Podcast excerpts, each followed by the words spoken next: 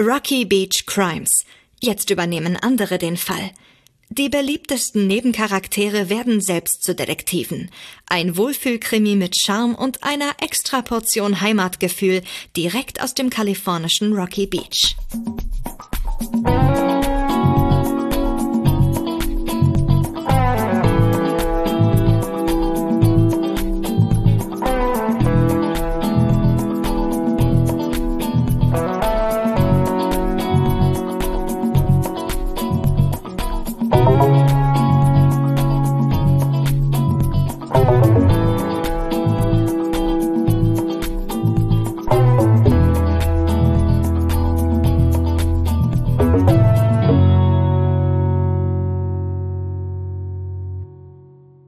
Tante Mathilda ermittelt.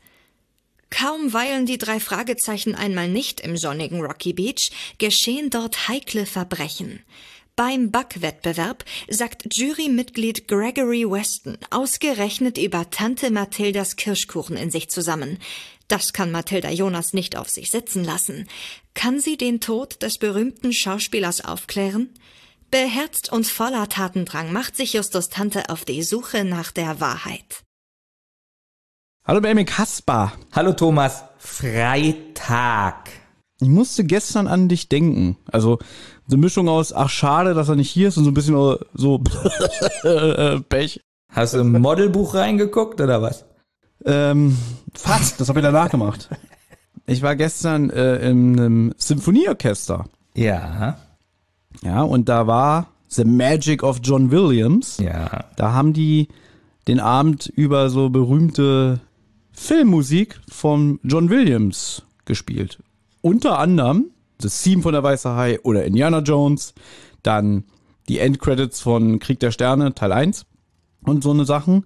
E.T. E.T., E.T. war auch dabei, natürlich. Und natürlich, glaube ich, von deinem absoluten Lieblingsfilm, den du wahrscheinlich 300 Milliarden Mal in deinem Leben gesehen hast, und das ist nicht übertrieben. Na, wie heißt er? Wie, wer, John, warte mal, John Williams. Ähm, Oh, jetzt bin ich aber enttäuscht. der Jurassic Park. Richtig. Der, ich habe gerade, ich habe gerade überlegt, wie der Typ heißt, der, weil ich den Film mindestens genauso oft gesehen habe, Howard the Duck. Der heißt irgendwas mit Barry, wa?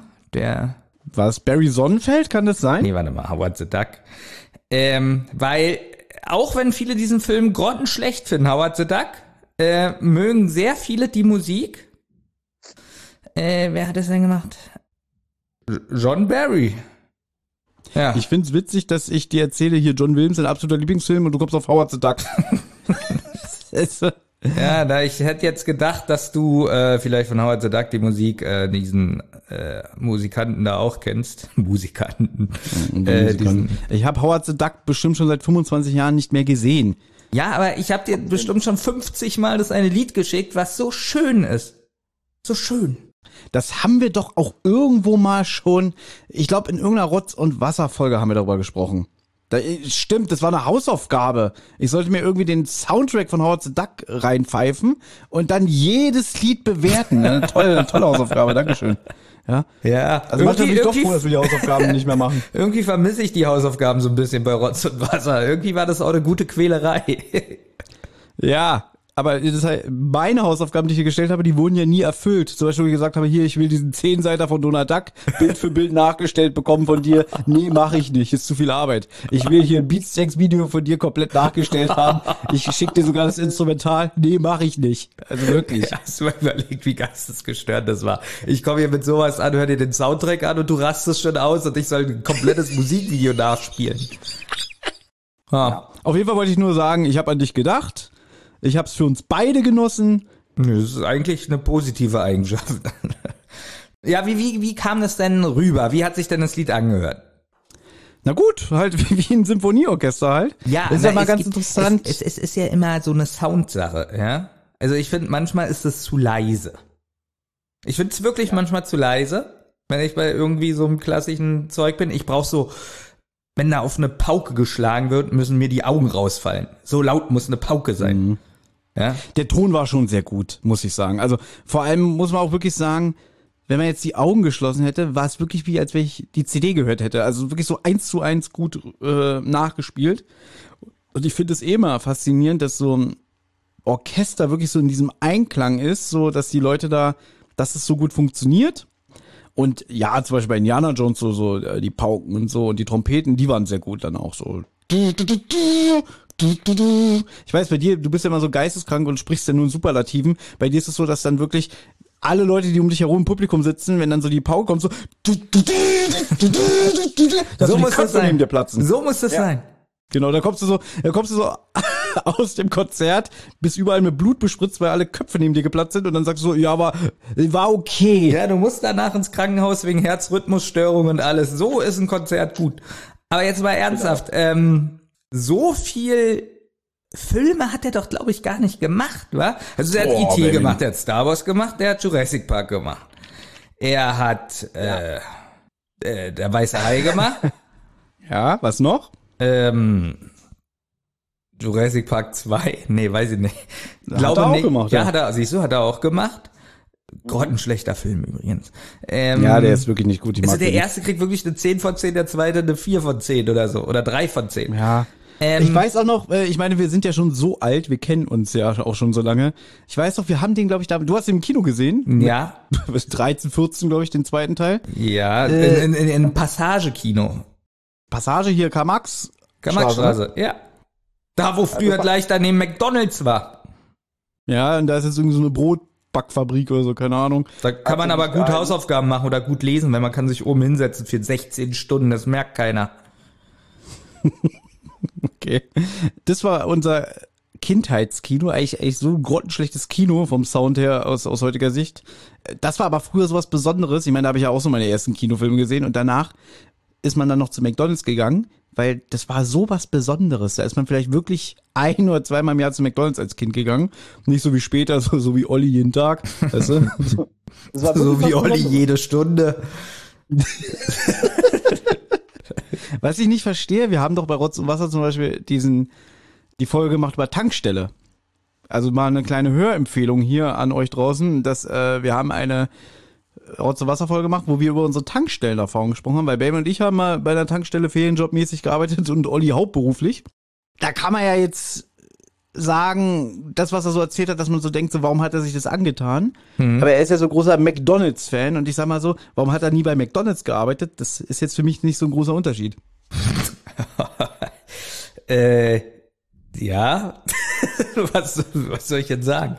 Also McDonalds, natürlich kann man sich da auch gut äh, äh, wohlfühlen, wenn man, also das, das macht jetzt so diesen McDonalds-Beruf ein bisschen schlecht, aber eigentlich ist es das, oder?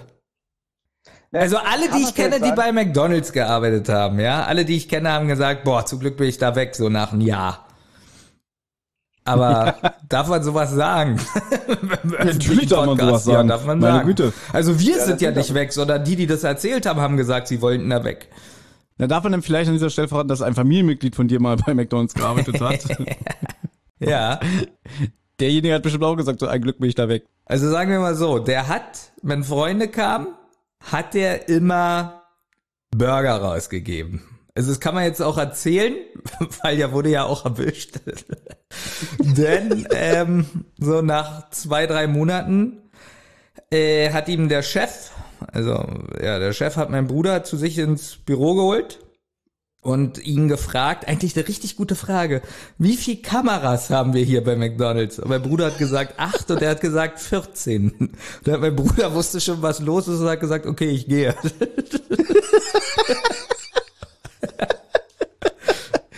Wunderbar. Witzig. ja. Aber ich muss da an dieser Stelle dazu sagen, dass ich das richtig scheiße finde, dieses Verhalten, weil jetzt, wo ich höre, man musste nur vorbeikommen und dein Bruder hat einfach an alle Freunde und bekannte Burger ausgegeben. Ich war nicht einmal da. Okay, wie dämlich waren wir? Wir waren ja immer äh, McDonalds Rudower Straße. Da hat er gar nicht gearbeitet. wir waren immer da auf dem Kudamm. Ja, warum sind wir nicht zu deinem Bruder gefahren? Hätten wir schön einen Burger abkassiert. Mann, wir haben es Mann, irgendwie Mann, falsch verstanden, dass er da arbeitet. Naja, egal. Nee, stimmt. Wir sind 20 Mal dahin gegangen und immer wieder gefragt, ja, ist hier der Bruder von Benjamin? Nee, der arbeitet hier nicht. Ja, Ja, da waren wir auch schon so schlau wie jetzt.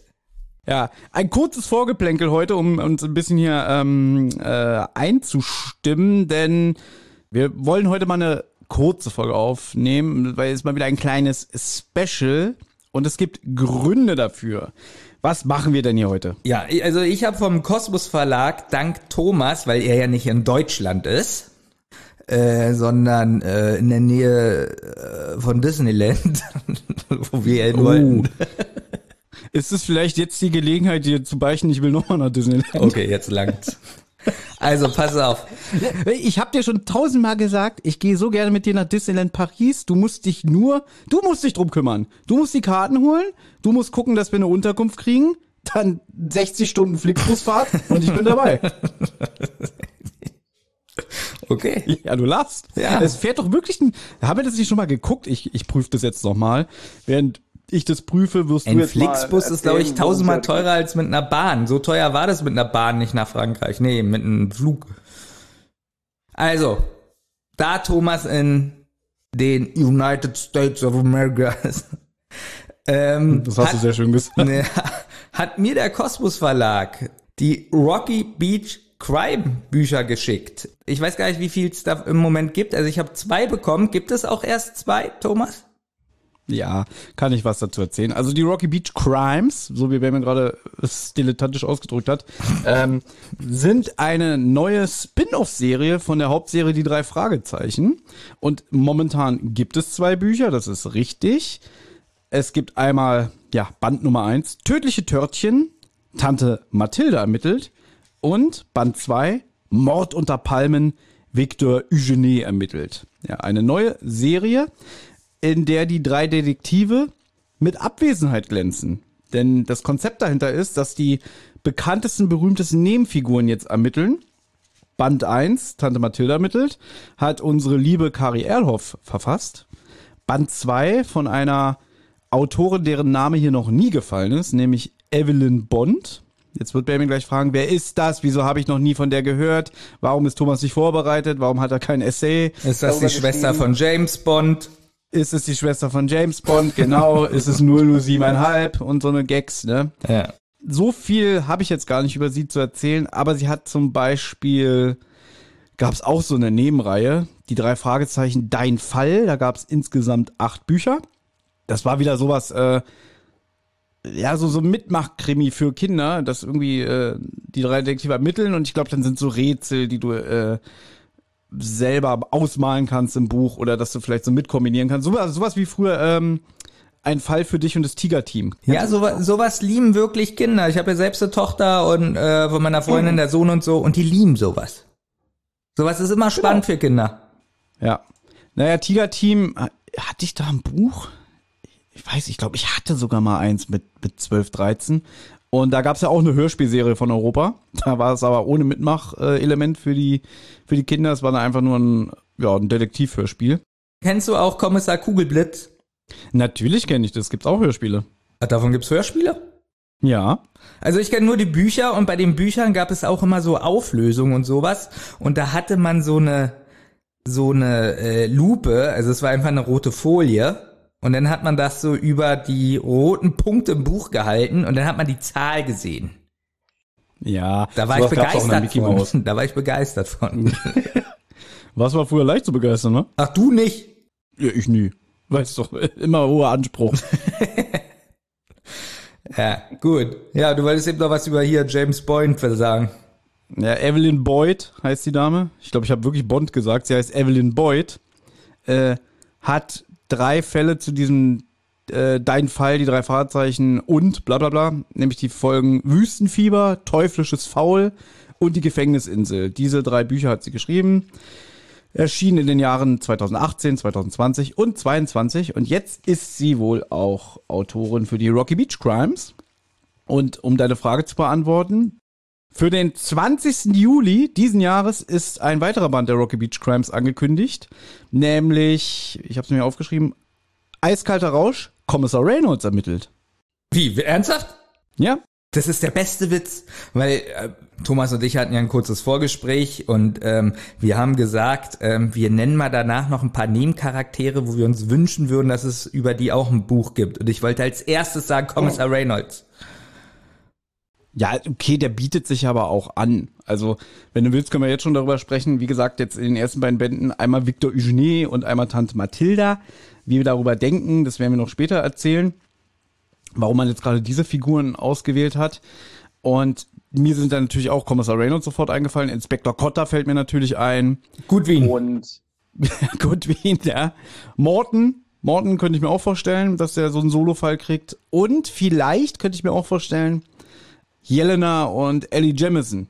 So als Team. Weil Jelena ist ja nun mal durch ihre äh, Gehbehinderung ein bisschen eingeschränkt, sagen wir mal so. Und die könnten natürlich bestimmt auch super alleine ermitteln, aber ich könnte mir vorstellen, da könnte man die beiden so ein bisschen so einen Doppelpack machen, dass die beiden sehr zusammenarbeiten. Hast du noch irgendwelche Ideen? Also nicht, dass ich es vielleicht gut finden würde, aber was ist mit Clarissa Franklin? Clarissa Franklin ermittelt? Ja. Die Frage ist, was sie ermittelt. Also jetzt ganz grob zusammengesponnen, weiß ich nicht, Bob ist im Gefängnis und weil sie das nicht, weil sie will ihn ja eigentlich töten. und er kommt auf elektrischen Stuhl und deswegen ermittelt sie, um ihn zu befreien. Oder der grüne Kobold ist wieder da.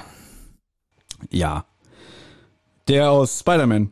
Nein, kann sie sich nicht mehr an die Folge erinnern? Ja, natürlich. Ja. ja, oder oder hier, Natürlich. äh, besonderer Fall mit dem Gaukler. oder hier, der höllische Werwolf ist wieder da. Na, Der war langweilig. Ja, deswegen. Ich habe übrigens gerade geguckt, also wenn wir mit dem Flixbus fahren, von Berlin nach Paris, also hier ist zum Beispiel eine Verbindung am 27. Mai. oh, das wäre sogar mit dem Flix-Train, sehe ich gerade. Man müsste einmal umsteigen. Man startet um 7.28 Uhr vom Berlin Hauptbahnhof. Und dann ist man 15 Stunden unterwegs und um 22.30 Uhr in Paris. Na, das ist, können wir noch machen. Ja, das geht doch, oder? Und wie teuer? 69,98 pro Person. Das geht ja auch. Das geht auch, oder? Ja, machen wir doch, ne? Kein Problem. Aber ohne Olli. Ja, mit Olli gehe ich nicht nach Disneyland. Das ist peinlich. Dann springt er da mit der- Goofy rum. ja, geht er so hin, so, da bist du Mickey und zieht ihn so an den Ohren. Äh, Goofy, bist du auch so ein Loser? Warum sind wir so eine Loser, Goofy? Gut, wir schweifen ein bisschen vom Thema Ja, wir gerade ab. schweifen ein bisschen ab, genau. Also wir haben netterweise von Cosmos äh, Leseexemplare bekommen. Dürfen wir die eigentlich behalten? Ich hoffe, weil die fallen mir bestimmt noch in die Badewanne rein. Es sind Rezensionsexemplare, natürlich. Und du hast es schon so schön gesagt, ich möchte es nochmal unterstreichen. Dank mir bist du an diese Bücher gekommen, weil ich Trottel habe mir natürlich meinen Tante Mathilda Band wieder von meinem eigenen Geld zahlen müssen und habe den auch jetzt mit auf meine Reise genommen, weil ich es eh lesen wollte. Und dann äh, habe ich ja eine Mail bekommen vom Kosmos Verlag und habe ich gesagt, so hier mein Podcast-Partner Benjamin Kasper, der würde sich sehr freuen, auch über zwei. Deswegen bist du auch im Vorteil, weil du hast auch das Eugenie-Buch, ich hab's nicht, weil das gab's nicht zu dem Zeitpunkt. Und äh, deswegen an dieser Stelle ganz liebe Grüße an den Kosmos Verlag und vielen lieben Dank, dass für meinen Podcast-Partner Benjamin Kasper, der laut eigener Aussage kein Geld hat, für nichts, äh, vielleicht nur für seine 20, Sch- für seine 20 Cent Schrippe jeden Tag, ist es wirklich was ganz Besonderes. Ich meine, so ein Buch kostet 12 Euro. 12 Euro. Und ich glaube so, jetzt kommt der Witz. Ich glaube, ich habe auch geguckt, ob es das als E-Book gibt. Und ich glaube, ich habe das erste Mal erlebt, dass das E-Book teurer ist wie das Buch. Teurer als 12 Euro. Ja. Aber vielleicht erzähle ich auch Scheiße. Würde der Kosmos Verlag, Kosmos Verlag, Scheiße. warte doch. Ich guck jetzt nach, wie teuer das E-Book ist. Tödliche Törtchen heißt es nämlich, was wir heute kurz mal besprechen. Genau, denn weil ich ja nur das tödliche Törtchen-Buch habe, haben wir dazu uns entschlossen, Bär und ich lesen die Bücher und werden so ein bisschen jetzt mal darauf eingehen, wie wir das denn fanden. Natürlich wird es dementsprechend heute keine reguläre Folgenbesprechung geben, wie es von uns gewohnt seid, sondern wir wollen einfach wirklich nur mal über die Idee sprechen, wie wir das finden, unser Eindruck, genau. Genau, ganz kurz. Also die Leute, die das Buch als E-Book kaufen wollen, können es natürlich für 7,99 Euro machen. Ja, stimmt, ist deutlich teurer, weil, weil die ganzen Druckkosten wegfallen. Als E-Book ist es teurer als das Buch im Laden. Hm? Sehr gut. Nee, Sherlock. es gibt aber wirklich mittlerweile Bücher, die sind als E-Book teurer. Habe ich jetzt schon zweimal erlebt. Vielleicht Bücher, die es gar nicht mehr gibt und die dann nochmal extra dafür aufgelegt wurden. So. Das Cover.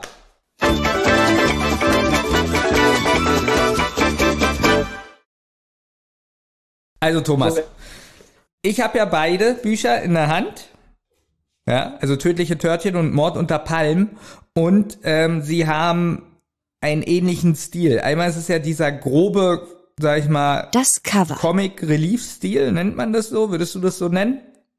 Ich weiß nicht, wie man das äh, nennt, aber es ist halt alles so ein bisschen in dunklere Töne gehalten, würde ich sagen. Also man sieht so Schattierung und so ein bisschen, ja, es ist schon moderner Stil, würde ich sagen. Aber ja, schon geht so mehr so in diese Graphic Novel Richtung, was das Cover angeht. Ja, und alles so ein bisschen eckig. Zum Beispiel sind ja die Wolken auf diesem Buch, was du auch hast, so eckig. Die sind ja nicht so rund, sondern so eckig. Siehst du das? Genau. Ja. natürlich sehe ich das, aber willst mich Und beim, und beim Mord unter Palmen sind die Wolken auch so eckig. Und du hast ja hier rechts diese Palme. Ja. Und bei Mord unter Palmen hast du eine Leiter rechts und siehst auch oben die Palme. Und unten bei Tödliche Törtchen hast du die Kuchenstücke auf dem Boden liegen. Und bei Mord unter Palmen hast du auf dem Boden eine schwarze Katze. Also der Stil ist sehr ähnlich, aber in einem anderen Farbton gehalten. Genau, ich würde sagen, das Layout ist sehr ähm, ähnlich. Gerade auch, ich glaube, man hatte hier für die Bücher dann nur so das Vordergründige ausgetauscht. Zum Beispiel die Katze und diese Leiche, die aus der Palme hängt, bei, bei Victor Eugenie ermittelt. Aber hinten die Berge und das Meer, das ist so gleich gehalten, der gleiche Stil. Ich finde, was das angeht, ist sehr einheitlich. Das gefällt mir. Jetzt habe ich schon so Kritiken gelesen. Du ja auch, wie ich dich kenne. äh, Du hast ja bestimmt auch vorher informiert. Positives, aber auch zum Beispiel, dass so Leute gesagt haben, ja, der Kosmos Verlag, was macht der denn da? Äh, äh, dann gibt's sowas wie Dein Fall, dann wird das abgesetzt, dann gibt's jetzt plötzlich so eine Spin-off-Reihe, wird aber nicht im Hardcover aufgelegt, sondern so im Taschenbuchformat. Das sieht ja scheiße aus im Bücherregal und äh, wird das fortgesetzt oder nicht? Was soll ich mir denn noch alles kaufen? Weißt du, so, so ungefähr diese Kritiken kamen. Und du bist ja jemand, der sehr großen Wert auf einheitliche Sammlungen setzt, würde ich sagen. Du bist ja zum Beispiel so einer, sagst irgendwie, ja, jetzt haben sie 50 Jahre lang ähm, die Bücher im gleichen Format angeboten. Jetzt plötzlich ist das Buch zwei Zentimeter größer und ein Zentimeter dünner. Ja, und da sagst du ja auch, das sieht ja scheiße aus im Bücherregal. Ich raste aus, ich nehme ein Schrotgewehr, ich fahre Ich- in den Kosmos Verlag. und Ich bringe bring meine um. Familie und meine Familie bringe ich um. Ja, alle. alle in deiner Straße. Aber dadurch, dass das ja mehr oder weniger eine Spin-off-Serie ist, ja, finde ich dieses Rocky Beach Crimes Logo, ja, was du da oben rechts so schön groß hast und was du auch hinten äh, auf dem Buchrücken hast, das finde ich richtig gut. Also so, als ob es eine neue Buchserie ist. Und diese beiden Bücher, die haben so eine so eine Sommerausstrahlung. Findest du nicht? Die haben so was Sommerliches, was Positives, so ähm, Ja. mit der Leiche aus der Palme um. Nee, aber die haben wirklich so, ein- so ein positives Feeling, diese Bücher. Und jetzt Ja. wirst du wahrscheinlich sagen, Benjamin ist total geistesgestört. Aber wenn ich jetzt nur das Cover nehme, Vor- und Rückseite und äh, Buchrücken, das kriegt wirklich von mir eine 10 von 10. Okay. Na, ich finde, das hat so wirklich so, so diesen Taschenbuch-Appeal, so, wenn man, weiß ich nicht, man, man fährt als Kind in Urlaub und so, dass man so am, am Strand, am Meer so ein Taschenbuch liest. Diesen Flair hat das schon. Ja, und dann auch so schön aufgemacht. Ja, na, das ist doch so ein Buch. Du bist jetzt im Bücherladen, das fällt doch gleich auf.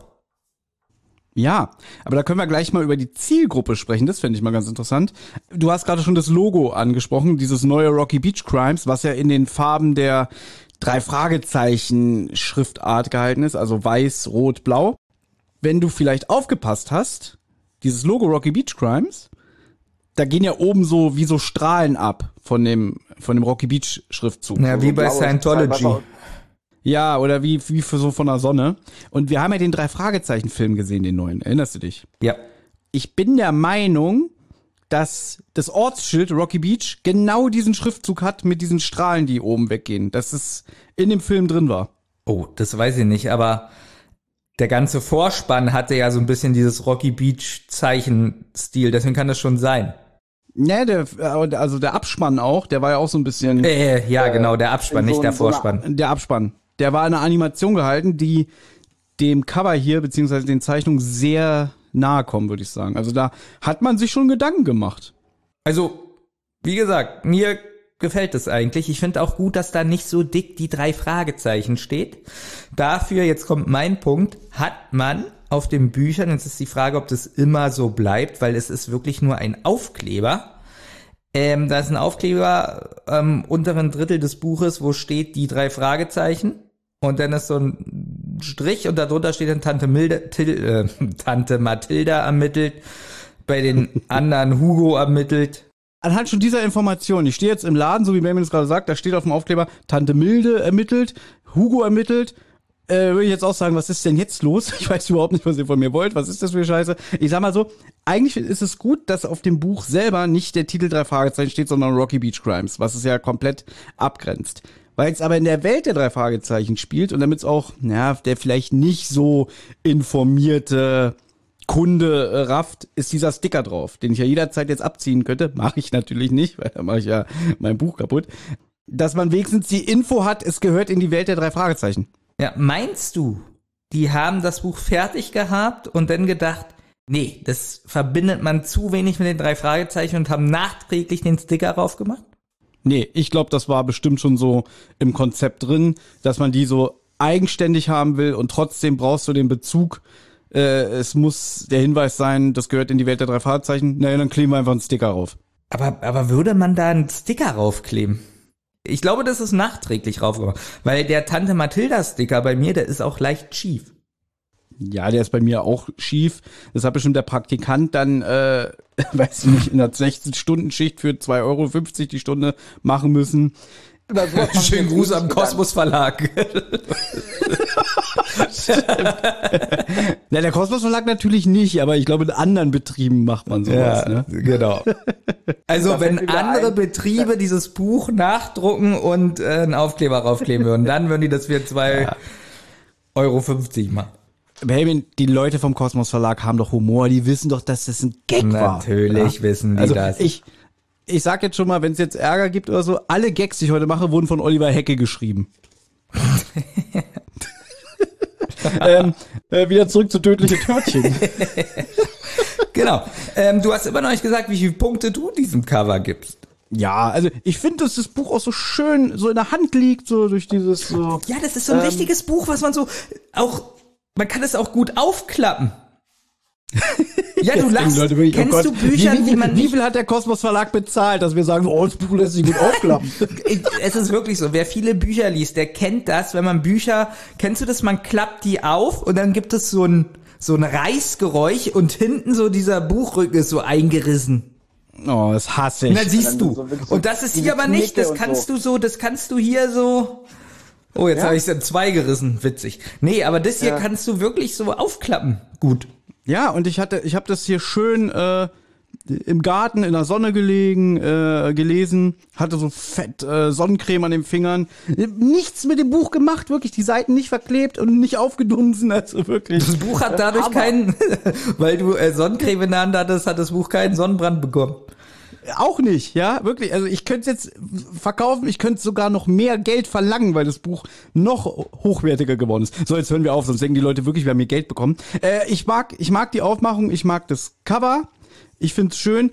Was mir ein bisschen Sorge macht, um da vielleicht so ein bisschen mal auf die Kritik von diesem einen Menschen einzugehen. Was soll das denn jetzt irgendwie äh, noch ein Spin-off? Wo soll das denn alles hinführen? Noch so Vorwürfe wie Ausverkauf und so. Ich sag mal so, die Idee, die Nebencharaktere mal ein bisschen näher zu beleuchten und die drei Fahrzeuge so aus dem Fokus zu nehmen, die finde ich schon sehr interessant. Ich habe aber so beim Lesen so auch ein bisschen gedacht, wer ist denn die Zielgruppe dafür? Weil man kann es ja vielleicht gleich mal sagen, hier passiert ein Mord. Also es stirbt mal jemand. Ja. Und das hatten wir in den drei Fahrzeichen bis jetzt so gut wie gar nicht. Weil äh, die drei Fahrzeichen, die müssen immer kinderfreundlich sein. Da stirbt halt niemand. Ausnahmen bestätigen die Regel. Es gibt auch Fälle, wo Leute sterben. Aber im Prinzip wird vor Mord immer zurückgeschreckt in den Fällen der drei Fahrzeichen. Jetzt glänzen die ja hier mit Abwesenheit. Das finde ich eigentlich ganz gut gemacht. So, so im ersten Kapitel fahren die vom äh, Schrottplatz mit dem mit Bobs gelben Käfer und dann guckt den so Mathilda noch hinterher und sagt irgendwie, ja, ich habe ein schlechtes Gefühl und Titus sagt irgendwie, ja, jetzt habt ihr nicht so, die fahren halt ein paar Tage weg und dann sind sie raus. Also ich habe eigentlich damit gerechnet, dass sie auch nicht vorkommen. Irgendwie hatte ich dann das Gefühl, vielleicht kommt mal so eine Passage, Justus ruft an und sagt, na, wie geht's denn und so. Gar nicht. Äh, Wenn, dann wird nur über die Detektive geredet, aber sie treten wirklich nicht selber in Erscheinung in diesem Buch. Und das fand ich eine schöne, Lösung beziehungsweise ein schöner Aspekt, dass sie wirklich nicht vorkommen. Sie sind präsent, aber sie sind nicht persönlich da. Es wird zwar in Justus Bett geschlafen, sowas kommt Ja. vor, aber so wie du sagst, die selber äh, kommen nicht zu Wort. Was ich interessant finde, dass das Buch auch irgendwie an ältere Jugendliche auch äh, gerichtet ist, weil es wird so sehr viel, finde ich, über Alkohol gesprochen. Es kommt einmal vor, dass Titus irgendwie schlechte Filme manchmal besorgt oder sowas und dann kommt davor, äh, sagt Tante Mathilda, ah nee, der hat einen Projektor, genau. Und da, deswegen hat er da so manche Filme. Und dann sagt sie, wer interessiert sich denn für, was sagt sie, Thomas? Monstertitten? Monstermöpse? Nein, das sagt die nicht. Wollen wir wetten? Also Wollen wir wetten? Wie viele Punkte, was, was kriege ich, wenn sie das sagt? Die sagt nicht Monstertitten oder Pass auf, pass auf, Monsterbrüste. wollen wir wetten? Ja, du kannst Ich es ja dachte, du hast das Ich, Buch gelesen, Thomas. ich habe das bis hast gestern noch überflogen? gelesen. Hast du es überflogen? Nein, ich war wieder sehr unter Zeitdruck, weil ihr müsst euch vorstellen, hier ist es so, wenn man unvorbereitet in diesen Podcast geht, man wird wirklich bis aufs Blut beleidigt, man wird wirklich schlecht gemacht. Ich suche das raus, Thomas, weil das ist nämlich eine Stelle, die würde in einem Drei-Fragezeichen-Buch niemals so vorkommen. Gut. Und ich gehe derweil noch mal auf meinen Einwand ein, wer ist denn die Zielgruppe? Weil dadurch, weißt du, woran mich das so ein bisschen erinnert hat? So wie so, so ein, das klingt jetzt total abfällig, wie so ein Groschenroman. Sowas wie, weiß ich nicht, so was wöchentlich erscheint, so wie John Sinclair oder, weiß ich nicht, so, so, so diese, diese, diese Heftchen. Du weißt ja, was ich meine. Ja, ja, natürlich. Nein, nein, ich kenne die ja das so natürlich. ich lese ja sowas, deswegen kenne ich es natürlich. Und da hat mich das so ein bisschen dran erinnert.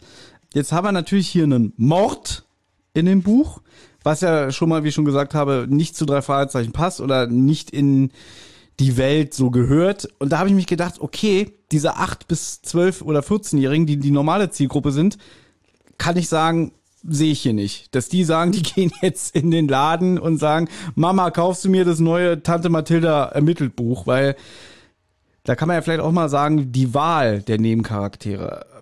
Das geht jetzt schon inhaltlich. Also ich mag ja Tante Mathilda, aber sie geht ja hier so ein bisschen in so eine Miss Marple-Rolle. Ich habe mich damit ein bisschen schwer getan, muss ich sagen. Also irgendwie, dass man Tante Mathilda zu so einem Hero hochzüchtet. Findest du? Ja, weil sie wird auch schon so ein bisschen nur auf ihren Kirschkuchen reduziert, was ich schade finde. Weil in den ersten Büchern ist sie ja so beschrieben sehr streng, wie so ein Feldwebel. Also ich erinnere mich da zum Beispiel an das Buch vom Fluch des Rubins. Da müssen die drei Detektive schon zum Beispiel wieder den Schrottplatz aufräumen und so Sachen wegpacken und sie sitzt die ganze Zeit auf der Veranda und beobachtet die, ganz streng. Dann steht da auch immer sowas wie, ja, mit Tante Mathilda legt man sich nicht an und so, dass man so wirklich so ein bisschen Ehrfurcht vor ihr hat. Und das probiert man hier auch. Also hier wird ja von Kari Erlhoff äh, beschrieben, sie setzt immer den Blick ein. Wie fandest du das? Ich fand es, also jetzt ist die Frage, fandest du das schlecht? Oder wie, ich sag mal so, man erfährt hier natürlich mehr über Tante Mathilda, beziehungsweise man probiert so ein bisschen Tante Mathilda mehr den Charakter aufzubauen. Ah, und das finde ich dann so nach so vielen Jahren ein bisschen schwierig, weil ich mich dann immer frage, will ich das eigentlich? Also, ich sag mal gleich so, ich finde es ein bisschen schade, dass man irgendwann in der Serie so sie nur so auf ihren Kirschkuchen reduziert hat und immer diejenige, die die die Jungs auf dem Schrottplatz sucht und sie schreit immer, Justus, hier ist ein Brief für dich. Der Charakter ist da schon sehr festgefahren inzwischen und hier wird sie so plötzlich zu einer krassen Ermittlerin. ja, aber es, wir können ja mal kurz an sagen, um was es eigentlich geht, beziehungsweise wollen wir kurz den Klappentext mal vorlesen. Ja, ich warte die ganze Zeit schon brennend. Ah, du wartest schon die ganze machst. Ja, dass du mal hier die Pflicht als Podcaster erfüllst, die du sonst ja immer hast. Ja, ja, ich habe jetzt auch die Stelle gefunden, ja. Und pass auf, und ich glaube, es ist ein erwachsener Witz, auch wenn es denn runtergebrochen wird. Wir führen einen Gebrauchtwarenhandel, sagt Mathilda streng. Und wer zahlt denn schon Eintritt, um sich haarsträubenden Schrott wie die Kill- Killermöpse vom Orion anzusehen? Und dann sagt Titus kleinlaut Killerdackel. Und deswegen habe ich das überhaupt nicht in so einen perversen Kontext gezogen, so wie du, du Ferkel. Weil Ich habe gedacht, Killermöpse, das klingt so nach B-Trash-Movie aus den 70ern. Weiß ich nicht, dann kommen da halt so Möpse an. Aber nicht die weiblichen Attribute, sondern so, weiß ich nicht, so, so Gimblis. Also ich finde, das ganze Buch hat so ein bisschen, ähm, es wird sehr viel und halt komplett anders wie in den anderen Büchern, finde ich, sehr viel über Alkohol gesprochen, sehr genau übers Rauchen, über Affären mit anderen Frauen und so. Ich finde schon, das ist mehr für Ältere. Richtig, das ist eigentlich für die Generation gedacht, so ja, ja wie wir. Die, die mit den drei Fragezeichen aufgewachsen sind und die jetzt mal so ein bisschen erwachseneren Fall serviert bekommen sollen. So, also deswegen nochmal mein Einwand, die ursprüngliche Zielgruppe, die anvisiert ist, die sehe ich hier nicht. Also ich sehe jetzt keinen Zehnjährigen, der sagt, ich will den neuen Tante Mathilda Band haben. Deswegen sage ich, die Killermöpse vom Orion sind schon so ein kleiner Augenzwinkern. So. Witzig ist, ähm, ich möchte auch eine Sache kurz auch sagen, dass generell auch so Zitat, ich habe mir zwei Zitate hier aufgeschrieben.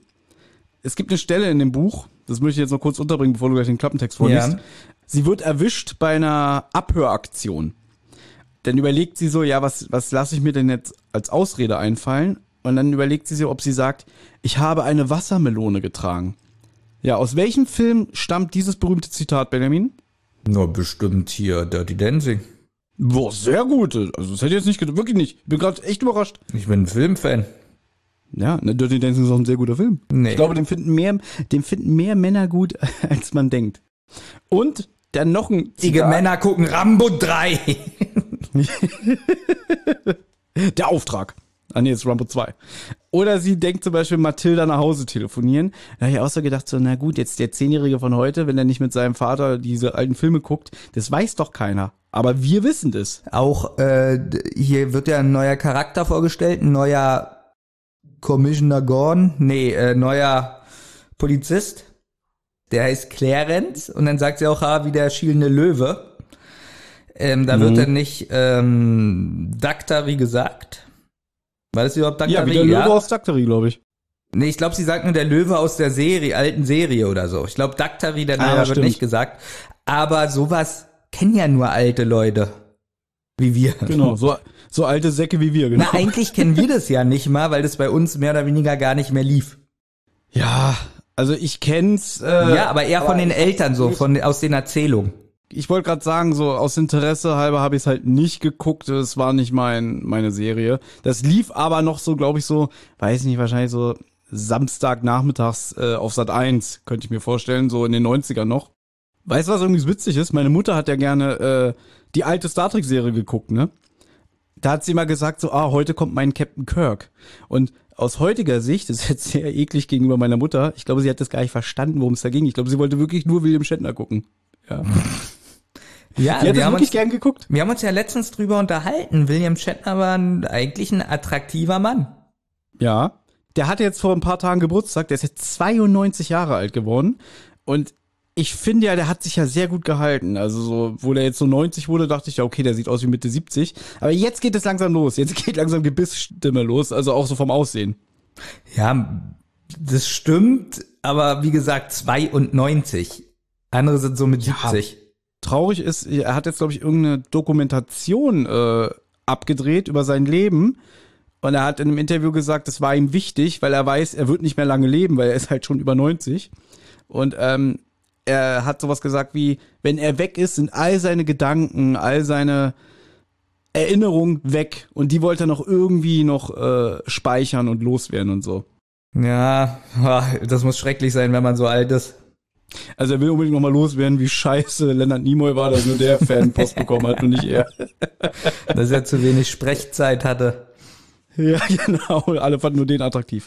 So, Benjamin, ich brenne jetzt darauf auf den Klappentext. Auf den Klappentext. Ich lese ihn vor. Hier ist es schon recht dunkel. Ich probiere es, ohne das Licht anzumachen. Es geht los.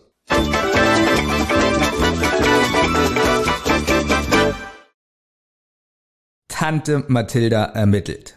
Kaum weilen die drei Fragezeichen einmal nicht im sonnigen Rocky Beach, geschehen dort heikle Verbrechen. Beim Bab Backwettbewerb sagt Jurymitglied Gregory Weston ausgerechnet über Tante Mathildas Kirschkuchen sich zusammen. Das kann Mathilda Jonas nicht auf sich sitzen lassen. Kann sie den Tod des berühmten Schauspielers aufklären? Beherzt und voller Tatendrang macht sich Justus Tante auf die Suche nach der Wahrheit. Genau, jetzt kann ich nämlich kurz sagen, ähm, um was es da nämlich geht. Nämlich, es gibt nämlich am Anfang einen Backwettbewerb, der, glaube ich, jährlich stattfindet. Ich glaube, jährlich. Äh, schon seit mehreren Jahren, also mindestens 14 habe ich rausgelesen. Ja, Tante Mathilda ist da ganz weit oben dabei. Und ich finde, die ganze Atmosphäre passt aber zu Tante Mathilda. Das ist ja nicht so, ähm, sie wird ja nirgends irgendwie reingeworfen, sie läuft einfach so auf der Straße und sieht einen Überfall, sondern das passiert ja beim Backwettbewerb. Und das finde ich schon gut. Ja, es ist halt so, ihr- ihre Welt wird näher beleuchtet, ne? Und dann kommt halt raus, dass sie auch schon so, ja, so, wie nennt man denn das, so Damenkränzchenverein, sowas, was Daisy Duck auch immer gemacht hat, ne? So nach Motto, Donald, du musst helfen, du musst hier diese 16 äh, Meter große Bühne aufbauen für unser Damenkränzchen und so. Und hier ist es auch, und das wird ja von einer ja inzwischen doch bekannten Nebenfigur veranstaltet, nämlich Eudora Kretschmer. Ja, das ist eine, die kanntest du ja bestimmt noch nicht. Ich aber warte eigentlich auf die Frage, wer ist das? Kennt man die? Ja, Benjamin, die kennt man. Ja. Zum Beispiel hatte sie Auftritte in den Folgen Die blutenden Bilder. Das ist Folge, Folge 161, auch von Kari Erlhoff geschrieben.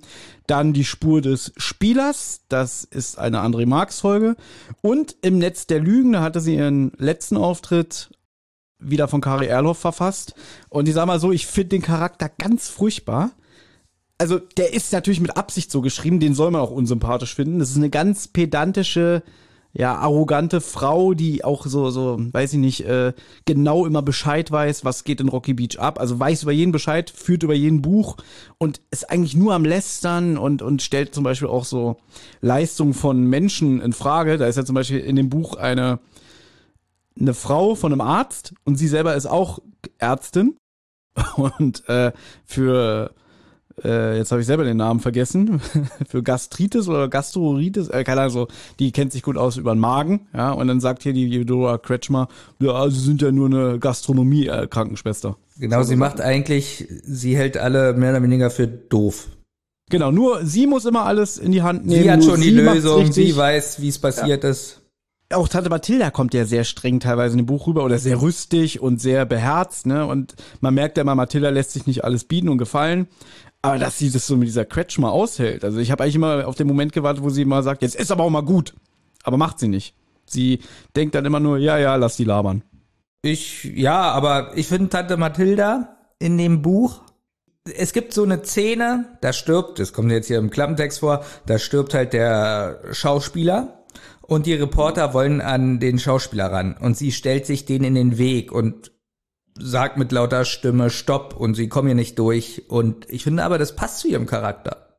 Ja, genau, weil sie fühlt sich dazu berufen, wenn der Typ auf der Bühne zusammenklappt, das kann man ja wirklich spoilern, das ist ja auch schon im Klappentext drin, wie du sagst, äh, dann will sie so die Kontrolle behalten und, und stellt sich so in den Weg. Und zum Beispiel ist ja da diese Jenny Collins, in den Hörspielen gesprochen von Anja Topf, die ist ja diese, diese Fernsehreporterin in Rocky Beach und die will sie halt daran hindern und dann schafft sie das auch, aber die kann dann trotzdem auf die Bühne von der anderen Seite und dann kommt da so ein Typ und den lässt sie nicht durch und dann kommt irgendwie raus, ja, ich bin der Arzt oder, oder ich bin Krankenhelfer. Und dann sagt so Mathilde, oh, das tut mir aber leid.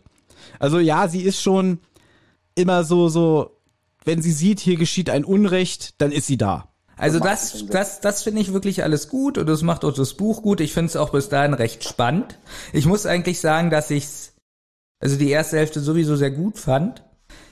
Mm, Ein bisschen schwächelt es in meinen Augen dann, wenn sie so die Verfolgungs, naja, Jagd nicht, aber so dem, dem, äh, den, den Verdächtigen hinterherfährt und ähm, dann so alleine ermittelt. Das ist so ein bisschen, na, so ein bisschen übertrieben. Man kann ja hier mal sagen, das Buch hat fast 200 Seiten und ist auch äh, dicht geschrieben von den Zeilen, würde ich jetzt mal sagen. Also gefühlt hat es mehr Inhalt als ein normales neues drei Fragezeichen Buch. So kam es mir jedenfalls vor.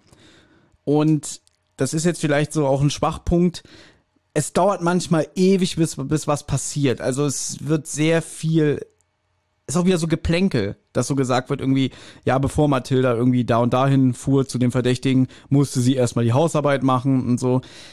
Also ich, ich habe so gemischte Gefühle dabei gehabt. So manchmal habe ich mich ein bisschen gelangweilt, wenn ich ehrlich bin, weil ich dachte so, jetzt muss doch mal wieder was Krasses passieren. Und trotzdem ist es aber sehr gut geschrieben, finde ich. Also irgendwie, dass man trotzdem immer auch was entdecken kann und vielleicht mal ein Lob auch an Kari Erlhoff, weil man merkt, sie kennt sich wirklich sehr gut in Rocky Beach aus und sie macht auch so gute Nebenbemerkungen über diese, über, ja, über Rocky Beach selber, aber auch über die Welt. Zum Beispiel kommt doch so ein Charakter vor, in, der in der Jury sitzt, dieser, äh, dieser Geistliche hier, der Pfarrer, wie heißt denn der? Ja, hier, äh, Mr. Kästner. Mr. Kästner, ach, den kenne ich. Das ist der Diakon der Kirche. Gut. Der sitzt in der Jury und soll äh, bei diesem Wettbewerb unter anderem die Törtchen und so alles probieren. Und der kommt bei der tanzende Teufel vor. Und das fand ich super, dass Kari Erloff so einen alten Charakter, der seitdem nie wieder aufgetaucht ist, äh, nochmal einbindet. Ich finde, dass sie, aber das im Positiven gemeint, altmodisch schreibt. Das liest sich ein bisschen so, als ob das so ein Buch ist aus den 90ern. Und da habe ich auch drüber nachgedacht, weil man kann ja auch sagen, dass der, das ist ja so ein alter Schauspieler, der da auf der Bühne stirbt. Und den findet Tante Mathilda an sich auch gut. Und dann wird auch so am Anfang gesagt, sie freut sich voll, den zu sehen und nimmt so eine alte Videokassette mit, äh, die er signieren lassen soll. Und dann ist es so ein alter Horrorfilm. Und ich hatte die ganze Zeit das Gefühl, das ist so, also weiß ich nicht, so ein Christopher Lee oder so ein Vincent Price. Also so Leute, die so in den 40ern so oder 50ern Horrorfilme gemacht haben und so, so Romanzen. Und dann denkt man aber wieder, ja, okay, äh, wann spielt das Ganze? Also ich fand auch, so in meinem Kopf spielt es so in den 90ern oder weiß was ich, in den 80ern der Fall, weil es wird nicht explizit gesagt. Es kommt auch nicht einmal das Wort Computer oder Smartphone vor. Dadurch war es sehr zeitlos. Also weil ich habe mich manchmal gewundert, wenn Tante Mathilda so überlegt, so, ah, ich muss mehr über den und den rausfinden, dachte ich so, warum geht sie denn nicht an ihren Computer oder so? Das macht sie nicht. Stattdessen fährt sie zu so einer Frau, die früher selber beim Film gearbeitet hat und fragt die aus. glaube ich.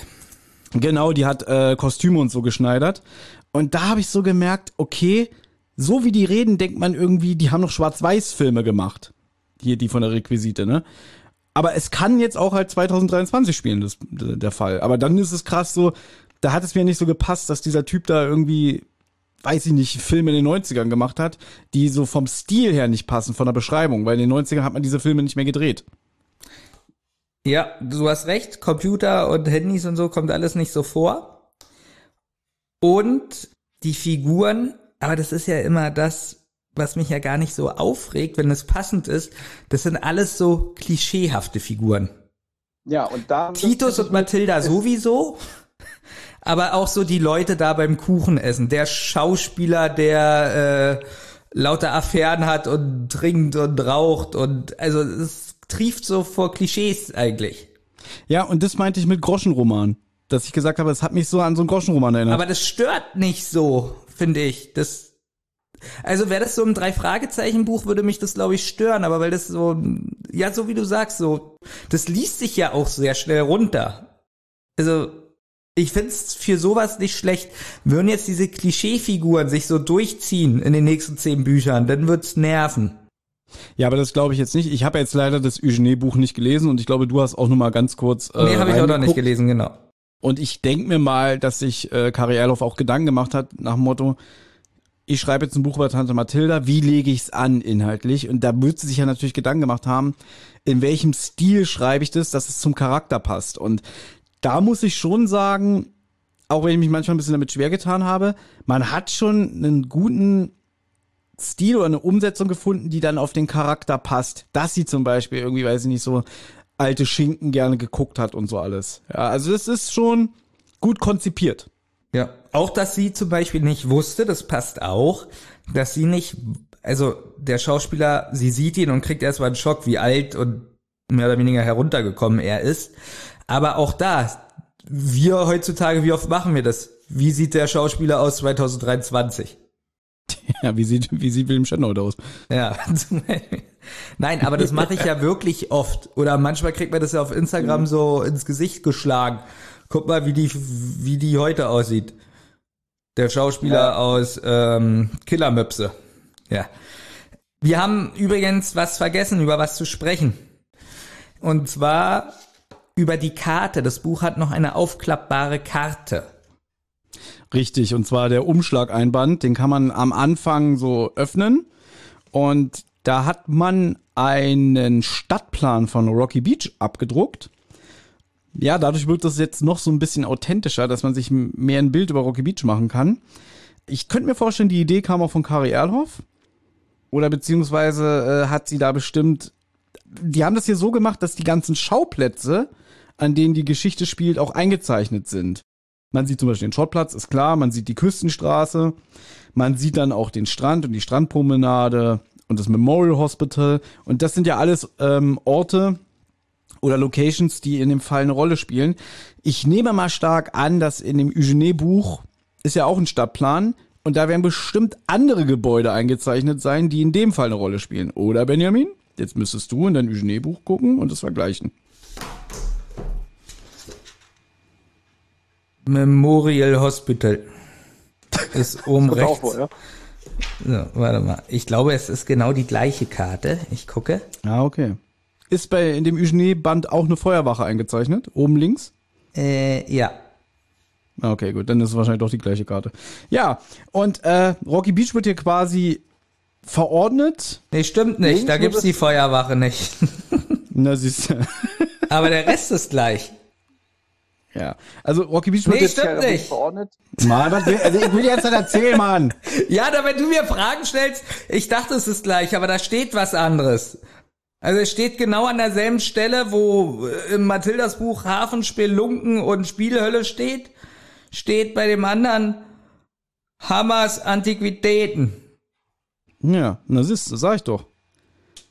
Auf jeden Fall wird Rocky Beach hier Karte äh, geografisch verordnet. Nach links beziehungsweise nach Norden würde es nach Santa Barbara gehen. Da war ich ja schon, weil ich war ja schon mal in USA. war schon mal ein Und- Ja, und nach rechts würde es nach Los Angeles gehen. Da war ich ja auch schon. Da bin ich auch wieder übrigens nächste Woche. Muhar. sehr Ich wollte nach Disneyland. äh, naja, äh, ist aber gelogen, weil in Disneyland war ich ja schon. Diesmal gibt's, äh, geht's in den Disney Adventure Park. Der ist genau auf der anderen Seite. Sehr gut. Da ist zum Beispiel der Pixar Pier. Ja gut, hör auf damit. Ich sag doch, 15 Stunden Flixbus. Da kümmere dich drum. So, und ganz am Ende vom Buch im Umschlag ist das Rezept von Tante Mathildas Kirschkuchen nochmal abgedruckt. Und das hat mich wieder so ein bisschen gestört, dass der Charakter halt irgendwie nur auf diesen einen Move reduziert wird. Zum Beispiel auch, man kann ja sagen, es gibt so eine Stelle in dem Buch, dass Tante Mathilda natürlich auch an diesem Backwettbewerb teilnimmt und unter Einsatz ihres Lebens äh, ihren Kirschkuchen beschützt, weil ganz am Anfang fährt sie zu dieser Messerhalle, sage ich jetzt mal, und dann rennt ein junger Mann sie an und dann stürzt fast der Kirschkuchen runter und dann macht sie so einen Ausfallschritt und bricht sich fast das Bein. Das ist aber auch immer wieder äh, ein Aspekt in dem Buch, dass immer wieder gesagt wird, ah, ihr Knie tut immer noch weh und es knirscht und knatscht und der junge Mann, der sie anrempelt, spielt auch nochmal später eine wichtige Rolle. Das spoilern wir aber nicht. Wir wollen ja, dass ihr das Buch auch noch lest und uns dann ganz, ganz viele Nachrichten schickt, wie ihr es fandet. Jetzt weiß ich nicht mehr, was ich sagen wollte. Was macht Tante Mathilda? Ach so, dass sie ein bisschen zu sehr auf diesen einen Charakterzug reduziert wird. Dann zum Beispiel, wenn sie auch so denkt, irgendwie, ah, der Mann ist auf der Bühne gestorben. In dem Moment hatte er nämlich gerade auf dem Teller ihren Kirschkuchen. Und das kann sie nicht auf sich sitzen lassen. Und deswegen fühlt sie sich da auch so berufen zu ermitteln. Äh, und dann nennt sie dann ihre Ermittlung auch so Soko Kirschkuchen. Das fand ich schon wieder ein bisschen zu übertrieben. Wofür ist Tante Mathilda bekannt? Kirschkuchen. Immer nur Kirschkuchen, Kirschkuchen. Ja, aber wir wären doch auch so. Sagen wir mal jetzt, da wäre jetzt ein Sticker-Wettbewerb und jemand würde ein die zentrale Sticker essen und stirbt daran. Und daran ersticken. Dann würden wir ja auch, äh, können wir nicht darauf sitzen lassen. Wir würden dann einen Sticker nehmen äh, von, von spezial gelagert und den dann schnell auf den Teller legen. ja, oder, oder hier, ich habe gesehen, hier die zwei, die äh, verschenken jetzt irgendwie oder verlosen jetzt auch Tassen an ihre Stammhörer. Da würde ich auch schnell so eine die zwei Tasse dahin stellen mit Gift drin. Ja, natürlich. Irgendwie so, ja, aber außer an die Tasse ranmachen, so dass, dass man denkt, das ist der Farbstoff der Tasse. Irgendwie. Ja, und wenn dann die Feuerwehr und die Krankenwagen kommen, ich würde so ganz schnell alle Krankenwagen mit Zentrale-Logo tapezieren, dass so alle Leute denken so, oh hier, die, die Feuerwehr wird gesponsert von die Zentrale, gute Jungs. Ich würde Nell, Jonas und äh, Thomas in die Tasse pressen, so dass das so aussieht, als ob sie aus der Tasse diesen Menschen ermordet haben. Ja, ja. Ich würd, pass auf, ich würde den, den Thomas und die zwei, ich würde den so hinter der Bühne niederschlagen und dem dann so eine blutige Axt in die Hand drücken. Und mit, mit, mit, so, einem- mit so einem Schild um den Hals, wo das Geständnis draufsteht. Ja, ich war's. Nee, du, nee, ja, aber vorher musst du doch 20 andere Leute in dem Raum töten und dann ihm die Axt geben. Ja, Ja, das würden wir wirklich machen. ja das ist, Gut. Ich hoffe, wir konnten ein bisschen die Handlung von dem Buch wiedergeben. Äh, was ich halt sagen wollte, habe ich schon gesagt mit dem, dass es so ein bisschen wie so ein Groschenroman sich liest. Ähm, sie geht halt auch so ein bisschen diese Miss Marple-Rolle, ob man das jetzt mag oder nicht. Das kann ja jeder für sich selber entscheiden. Alles in allem finde ich, es ist mal ein nettes Experiment. Wie sich das noch weiterentwickelt, werden wir sehen. Den Victor Eugenie-Band, den möchte ich halt auch noch sehr gerne lesen. Den Kommissar Reynolds Fall natürlich auch sehr gerne.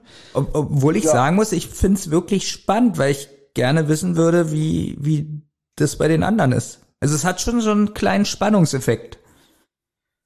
Ja, also es ist eine nette Idee.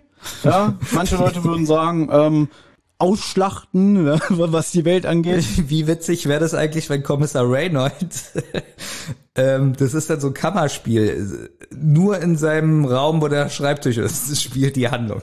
Genau. Und der ist so ein bisschen wunderlich im Alter geworden. Der hat dann immer so die Hand zu einer Schublade und dann macht er die immer so auf und zu und dann macht er dabei so Bauchrednermäßig irgendwie so, na Schreibtisch, wie geht's dir heute? Ja, geht's gut und dir? Und dann geht immer so die Schublade auf. Ja? Und so, und das ist das ganze Buch, 192 Seiten. Ja, möchtest du noch irgendwas Vernünftiges über das Buch sagen oder äh, wollen wir unsere kleine Sonderfolge jetzt schon beenden? Na, mehr gibt's eigentlich nicht groß zu sagen. Also ich will auch gar nicht so weiter in die Handlung einsteigen. Also Mathilda ermittelt denn auch wirklich immer mehr. Was ich nicht so gut fand, weil sie halt vieles alleine macht. Obwohl Titus das ja weiß. Der kriegt es ja auch mit. Ähm, aber so richtig unterstützen tut er auch nicht. Ja, aber das will sie auch nicht. Das ist ja wieder ihr Charakter. Sie ist ja auch so ein kleiner Oberleutnant immer und teilt so Befehle aus. Und ich fand sogar ein bisschen schade, weil wie gesagt, hier wird ja explizit dieser der Blick eingeführt beziehungsweise ausgespielt, dass Tante Mathilda irgendwie so ein Talent hat. Sie kann Leute so krass angucken, dass die ganz eingeschüchtert sind und dann auch nichts mehr sagen und so beschämt weggehen.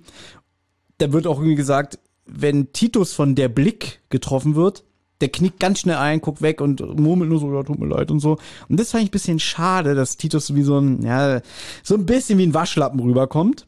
Aber so kommt er doch auch rüber, finde ich. Außer jetzt, wo er die Mass Effect Stimme hat. Nein, also das fand ich ein bisschen schade. Also ich, ich find's gut, Titus kommt ja zumindest auch vor. Also die hätten den auch komplett im Hintergrund machen können. Aber ich finde, er ist auch immer im richtigen Moment da. Er gibt ja auch so Tipps. Ne? Zum Beispiel, sie sagt irgendwie, ja, ich weiß nicht, wo ich weiter ermitteln soll. Und dann sagt er, na gut, du musst mehr über das Mordopfer herausfinden. Und dann sagt sie, ja, wie soll ich das denn machen? Und dann so, ja, dann musst du dich erkundigen. So, sowas macht er zum Beispiel. Das fand ich sehr gut. Oder was ich auch schön fand, sie sagt dann zu ihm, ja, ich habe keine Zeit, ich heute Abend ist der Backwettbewerb und so, und da muss ich noch ein paar Sachen erledigen. Da musst du dir halt eine Pizza bestellen. Und dann merkt man so, wie er sich so freut, so, ah geil, ich kann Fernsehen und Pizza essen. Genau, die Charaktere, die kriegen noch eine gewisse Tiefe so nebenbei, denn der neue Polizist, der hat irgendwie eine Katze und die Katze hat einen Hund angegriffen im Hotel, das ist ein bisschen witzig. Und deswegen darf er da nicht mehr am Hotel übernachten und deswegen kommt er mit auf den Schrottplatz und muss dann in einem Gäste oder soll eigentlich in einem Gästezimmer schlafen. Das fand ich irgendwie cool, weil Tante Mathilda macht den Raum auf, will dem Polizisten zeigen, wo er jetzt schlafen kann. Und da hat einfach äh, Titus Sachen versteckt, die er gekauft hat. Ja, da rastet sie aus. Also, das ist ja ganz süß gemacht, weil der fliegt halt aus diesem Hotel raus wegen der Katze, das hast du ja schon gesagt. Und dann sagt sie halt, ich lasse doch jetzt einen Menschen in Not nicht alleine. Und deswegen nimmt sie den ja bei sich auf. Aber sie sagt dann auch gleich so, naja, aber du kannst dich hier auf dem Schrottplatz ein bisschen nützlich machen. Und ich finde jetzt leider die Stelle nicht, aber der kriegt so einen Zettel, was er alles erledigen soll, wo ich so dachte, okay, dafür braucht er zwei Jahre. Er soll irgendwie Gartenstühle entrosten, er soll eine Bank streichen, er soll die Regale aufräumen, er soll den Schrottplatz fegen. Und da dachte ich so, okay, ein bisschen übertrieben dass er sich so quasi den Aufenthalt verdient. Und das macht sie auch ein bisschen mit Absicht, weil der ist halt neu in der Stadt, der Polizist. Ist auch ein bisschen unbeholfen und sie will den auch so ein bisschen immer triggern, beziehungsweise auch über ihn den Stand der Polizei herausfinden. Und dann sagt er mir, ja, das kann ich Ihnen aber nicht erzählen. Und dann, ja, okay, dann musst du jetzt halt 60 Gartenstühle entrosten. So ungefähr kommt das rüber. Da ist sie sehr Tante Mathilda wieder, fand ich auch ich glaube, dass dieser Charakter von diesem jungen Polizisten auch nur für dieses Buch eingeführt wurde, weil dadurch wird Cotter halt nicht. Ähm, Cotter taucht im Buch nicht persönlich auf, der wird immer nur genannt. Da wird gesagt, ja, der Inspektor hat jetzt gerade äh, ein Meeting, der ist später erst wieder da. Also auch Cotter hat man so richtig aus dem Fokus genommen, wie die drei Detektive. Fand ich eigentlich auch ganz interessant. Und damit man überhaupt so ein äh, Verbindungsmitglied zur Polizei hat, hat man wahrscheinlich diesen Charakter eingeführt. Aber der Charakter ist eigentlich recht sympathisch. Ja, der ist süß gemacht. Der tut mir auch leid. Also kann man ja vielleicht auch mal an dieser Stelle. Ist ein kleiner Spoiler, aber der wird sehr körperlich in Mitleidenschaft genommen, so von dem einen oder anderen Verdächtigen. Aber auch da, wenn man ehrlich ist, ist es auch so ein richtiger Klischee-Charakter.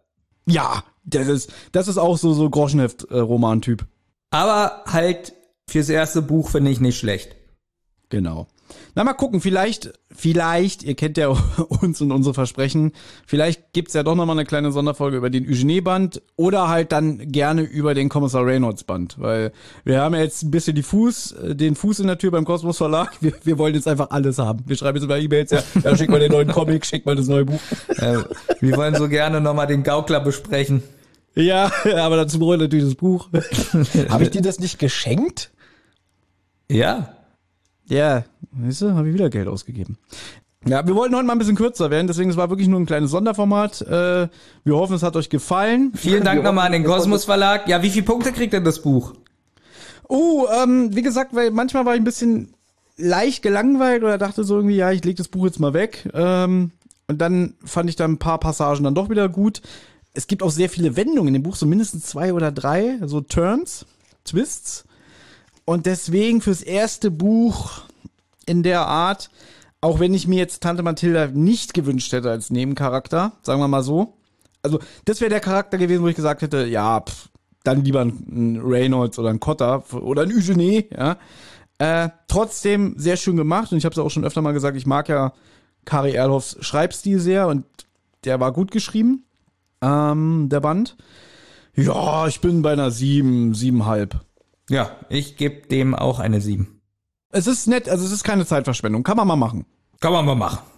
Kann man mal machen. Kann man mal ruhig mal in den Laden gehen, sagen, hier 12 Euro, Rocky Beach Crimes, ne? Und noch ein Lolli für, für das Kind und dann ist man beim Zehner und dann hat man einen schönen Nachmittag. Wenn, wenn du jetzt die Wahl hättest zwischen tödliche Törtchen oder Herr der Ringe, die Gefährten?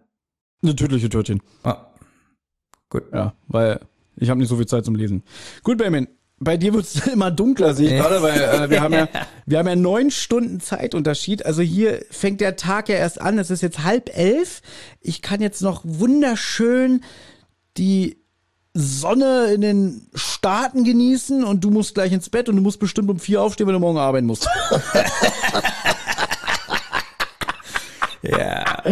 Ja. Gönn dir noch ein Törtchen. Hoffentlich ist es nicht tödlich.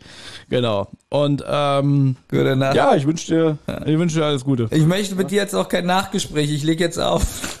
Ja, bitte. Ich bitte drum. Ja. Deswegen, das sind immer die schönsten Tage. Ja. Also, leb wohl und schick mir die Tonspur. Hat Tschüss. Spaß gemacht. Ja, hat super Spaß gemacht. Tschüss. Ihr habt Anregungen, Lob oder Kritik? Dann meldet euch. Das geht zum Beispiel über Twitter an @zentrale_die oder @wasserrotz. Oder ihr meldet euch über Instagram bei die_zentrale oder Rotz und Wasser Podcast. Sprachnachrichten über WhatsApp gehen natürlich auch. Die schickt ihr an 0178 1345 227. Und wer sich das jetzt alles nicht merken konnte und immer noch keine Lust hat zurückzuspulen, geht am besten einfach mal auf die Website rotz und wasser-podcast.de. Da findet ihr alle Folgen beider Podcasts und könnt auch dort ein paar Grüße hinterlassen. Die Folgen und vieles mehr findet ihr aber natürlich auch auf YouTube im Channel Rotz und Wasser. Das war aber noch gar nicht alles. Wer Thomas, Benjamin und Olli nämlich gern unterstützen würde, damit die drei uns auch weiterhin so wunderbar unterhalten können, der oder die schaut gerne mal auf patreon.com vorbei. Sucht einfach nach Rotz und Wasser. Jede Spende hilft und auf die Spender wartet exklusives Fan- und Bonusmaterial. Also, es lohnt sich.